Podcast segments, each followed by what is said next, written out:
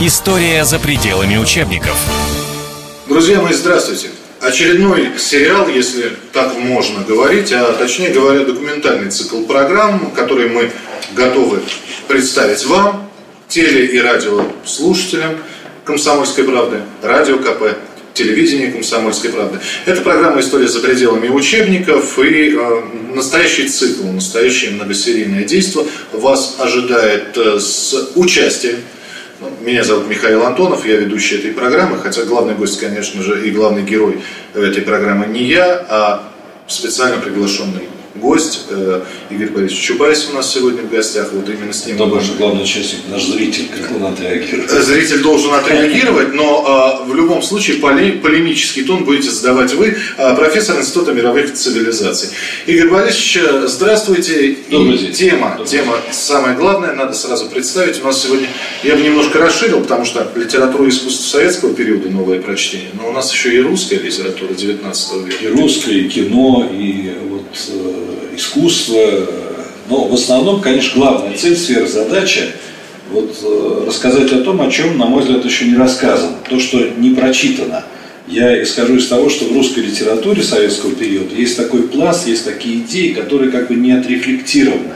То, То есть прочитано, прочитано, а вот да, додум, додумать не додумано. Заш, прошел, не заходя, так сказать, э, вот, не, не увидел глубинный смысл.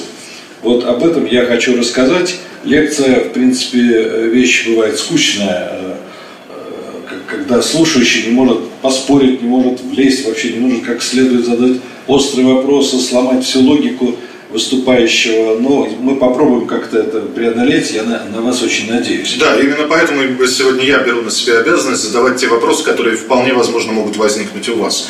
Начнем с корней, с э, русской литературы. Да, давайте. Но я, может быть, несколько таких подводящих э, линий сделаю, рассуждений коротких. Вот, как известно, у нас, к сожалению, экономика сырьевая, и мы живем в основном за счет продажи нефти и газа.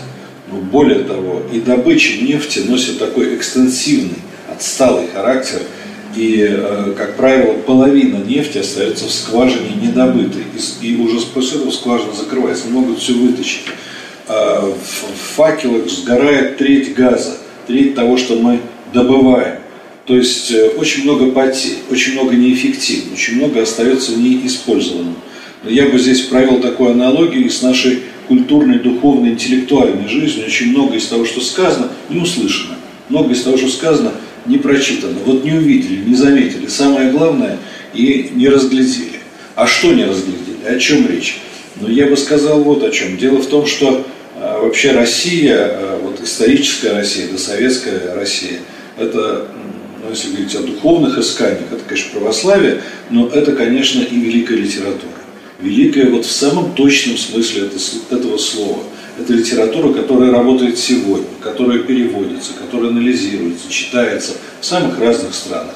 Так же, как, э, кстати, вот и картины русских художников, я не слышал, чтобы на аукционе Сотбис кто-то продавал бюстик Ленина или, или там не знаю, там шашку Дзержинского, пистолет Дзержинского. Это никому не нужно. Подождите, потому что время еще не пришло.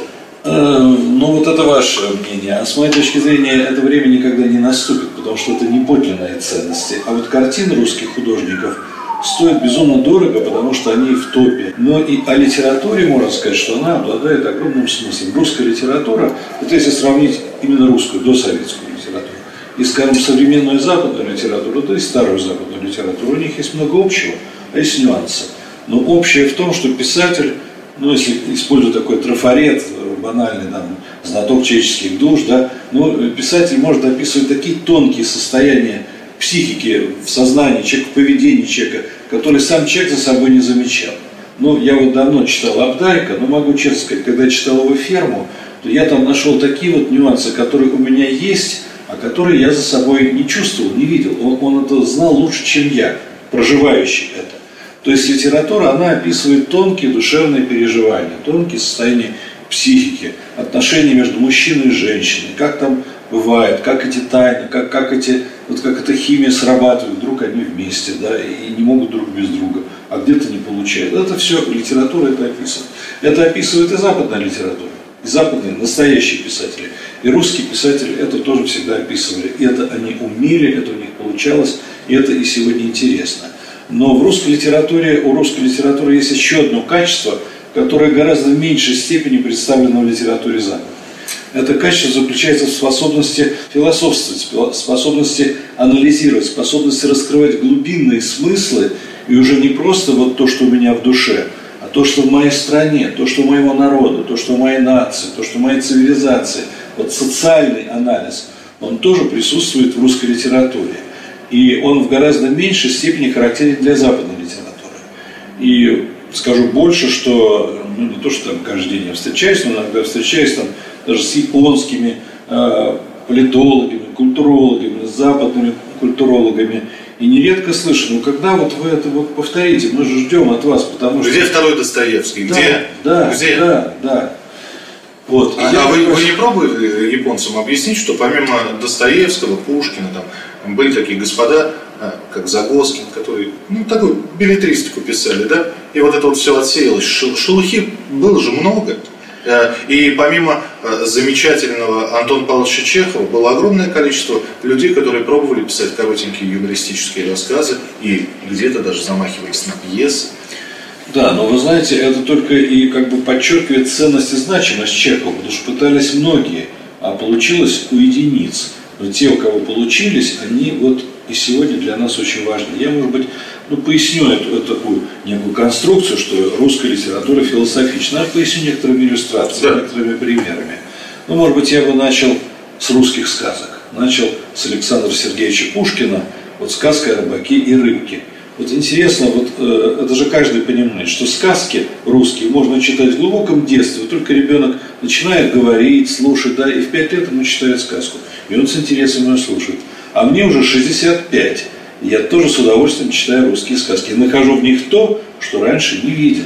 Потому что там есть вот эта глубина, характерная для русской культуры. Вот вам придется сейчас пояснить, потому что да, многие конечно. Э, помнят, да, третий раз он закинул невод, пришел, ну и так далее. Да, да, где да. там глубина? В а где глубина? глубина что, что старуха оказ, оказалась э, с, с крягой, с... А глубина вот в чем. Понимаете, вот в советское время все изучали такую марксистское марксистскую философию, но была не марксистская, а марксистская обезображенная ленинизмом философия. Вот. Но в этой самой философии был вот такой закон, был закон единства борьбы противоположностей. Да? Ну, я сразу скажу еще одну, еще одна иллюстрация. Вот мысль о единстве противоположности, она как-то людям с трудом дается. Как противоположности, они противоположны. Да? Я всегда рассказывал студентам, ну смотрите, ведь наши предки не очень далекие, которые не изучали диамат, но они же сложили поговорки о том, что от великого до смешного один шаг. Не было бы счастья, да несчастье помогло. В тихом омуте большие черти. То есть как раз вот почему-то крайности-то исходятся, как мы говорим по-русски. И вот если говорить об этой сказке пушкинской, она, конечно, народная, она обработана Пушкиным, в чем там глубинный смысл, на мой взгляд? Это вообще могут быть разные трактовки. Знаете, если бы, мы, если бы я стал утверждать, что сумма углов треугольника равна 2D, а кто-то сказал бы нет. Да я просто доказал, вот, нарисовал, доказал, и тут не может быть двух мнений. А трактовка искусства, литературы, она всегда, она всегда содержит какой-то субъективный момент. И для этого не нужно как-то изучать, да, что-то? Ну, просто каждый да, понимает по-своему. Да, исходя из своего опыта, из своего видения, из своей какой-то концепции, там, ну, может быть, философской какой-то. Вот Игорь Чубайс уже заинтриговал, мы все-таки ждем, где, что же... Да, да? Я, я все, я все вот, на, накручиваю страсти эмоции, сейчас, наконец, дам ответ. А, дело в том, что вот я возвращаюсь к философии советского периода, и там вот кроме закона единства борьбы противоположности, закона перехода количества в качество, еще мои ровесники и даже те, кто помоложе, они изучали такой закон, который назывался закон отрицания отрицания. Но это очень какая-то запутанная вещь. Какое отрицание, что отрицание, отрицание. И смысл этого закона в том, если попытаться его очень коротко и философски, то вот развитие включает две стадии. Одна фаза переходит в противоположную, потом противоположная переходит в свою противоположную и как бы возвращается в исходную точку, но на новом уровне. Ну, как бы, если еще проще, то развитие предполагается, что это есть круг, но точнее не круг, а спираль. Потому что вот концовка круга, она возвращается в исходную точку на более высокой стадии. Вы более... все это учили, да? Я, я не учил, я учебник написал, который только вышел на английском языке. Вы знаете, Но... просто иногда какие-то моменты в Советском Союзе просто хорошо, что ушли в небытие. Да, но вот, вот я с вами не соглашусь, потому что, между прочим, сказка о рыбаке и рыбке – это и есть живая иллюстрация закона отрицания отрицания. Почему? Потому что начинается сказка с того, что старуха сидит у разбитого корыта. Да. Потом она все становится богаче и богаче. Кстати, автор и народ, и сам Александр Сергеевич, он не выступает против того, чтобы люди жили лучше, против того, чтобы люди были в мире больше достаток. Но заканчивается тем, что старуха настолько уже взорвалась, что она опять возвращается в исходную точку, она опять сидит у разбитого корыта. Но читатель читает уже на новом уровне, он уже понимает, что нужно знать меру, что вот в этом развитии нужно, нужно как-то вот понимать, что есть какие-то пределы, есть какие-то границы. То есть мы возвращаемся в исходную точку, но на более высоком Но уровне. уже с другими мыслями. Да, но уже... Да, да и старушка, наверное, тоже с другими мыслями Уже, на этот уровень вернулась. Да, может быть, я не знаю, как со старушкой трудно с ней поговорить, она где-то там вот. Вот, но старик, конечно, который символизирует скорее вот более широкую общность, народ, он явно помудрел и понимает, что нужно реагировать жестче, а читатель уж точно должен перейти на, на более высокий уровень и понять, что не к этому надо стремиться, к бесконечному обогащению. А вообще, кстати, в русском языке есть слово, которое вы, боюсь, не переведете ни на один язык. Это слово «достаток». Вот, ну, не, не изобилие, не роскошь, не супербогатство, а достаток нужен. Вот в нищете жить стыдно, значит, не работаешь. В России было так, потому что ты работаешь, ты можешь себя обеспечить. Нужен достаток. Но это я, может быть, очень, очень подробно одну сказку. Конечно, таких примеров много, но я бы даже с кем-то и поспорил. Вот говорят, ну, символ русского народа – это Тургенев, это, это рассказ Муму, это молчаливый, э, э, молчаливый крепостной, который Герасим. любимую, да, Герасим, который, ну, я думаю, что и школьники читали этот рассказ, и взрослые. Многие путают, знаете, есть анекдот такой, когда бежит Муму, а, бежит каштанка, ее хватают, начинают топить, она вырывается, кричит, дураки, Чехова от Тургенева отличить не может. Муму, да, собачка вот эта вот бедная, которую Герасим полюбил всей душой, и только по приказу барыни. Да, и по приказу барыни он ее топит. Он ее топит. И только потом уходит от барыни. Я, кстати, никогда не понимал, что же он... Это самое главное. Что же он раньше? Сказали самую главную э, фразу, потому что некоторые говорят, да, русский народ, он вообще самый терпеливый, самый молчаливый. Да, мы сказали, утопил, ну, любимую собаку взял и утопил, да. Он утопил, но после этого начинается протест. И после этого он покидает свою хозяйку, свою барыню, он уходит к себе. И что будет дальше, мы э, знаем уже из других сюжетов, из других рассказов. Поэтому можно давить на народ, можно, но надо знать меру, потому что закончится это плохо. Это вывод, который содержится уже из, у Тургенева. И это вывод, который характерен, следует из всей нашей истории. И даже вот из этого простого рассказа Мумо. Наш народ никогда не безмолвствовал. Кстати, кстати еще одна э, ремарка. Любят говорить, ну, ну народ, это Пушкин же написал, народ безмолвствует, да? Борис Годунов, да? Борис Годунов заканчивается этой ремаркой, народ безмолвствует. Но очень часто вот вырванная из контекста фраза, она меняет смысл просто на противоположный.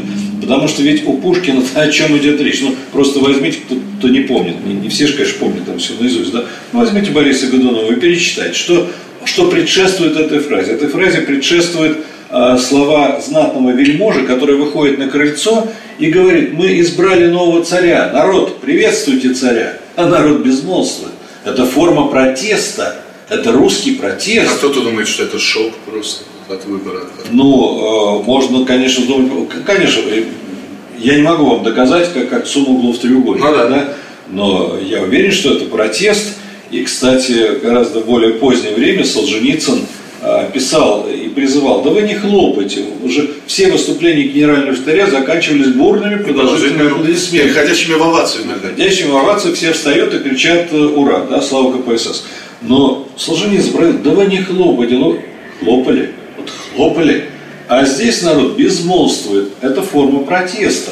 Это очень глубокая идея. Это, это, это описание того народа, который имел и э, Разина, и Пугачева, и Болотник, и Болотниковское восстание и так далее.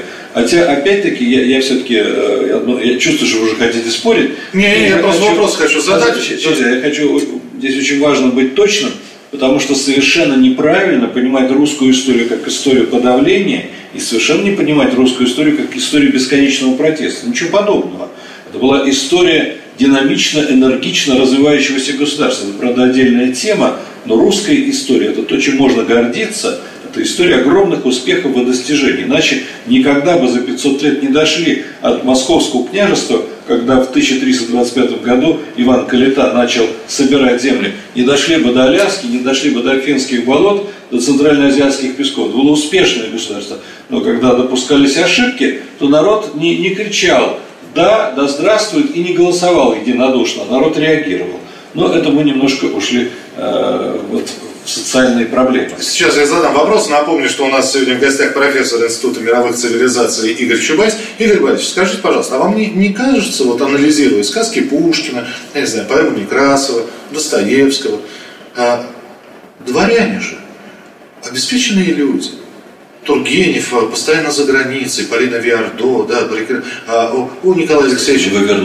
Да, да, да. У Николая Алексеевича Некрасова множество душ крепостных, да, Пушкин, дворянин, Щеголь, привык, привыкший жить на широкую ногу. И вдруг такая, такая забота о народе. Вот не возникает вопрос, а почему бы это вдруг?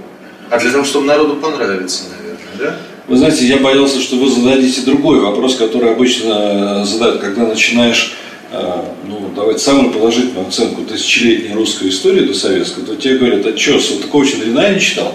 Что, Гоголя не читал, да? Вон где какая критика. А ты что, вон ревизор, вон эти все взяточники. Ну, а ревизору еще Николай Первый э, аплодировал и говорил, конечно. всех приложил и меня первого. А конечно. А тоже обласком, Гоголь конечно, был обласком. Конечно, но дело-то не в этом. Дело даже не в этом. Дело в том, что русская литература была литературой критического реализма – нельзя на основании русской литературы судить о реальной жизни в стране. Наши врачи, вот я так понял, что ваша первая профессия была врач. Да. Вот русские врачи, они и были врачами. Они искали болячки. Вот если профессиональный э, врач, не знаю, вот ларинголог ходит там среди людей, он, он будет говорить, вот у этого он, да, он, он, он другого не видит. А вот писатель все время искал болячки.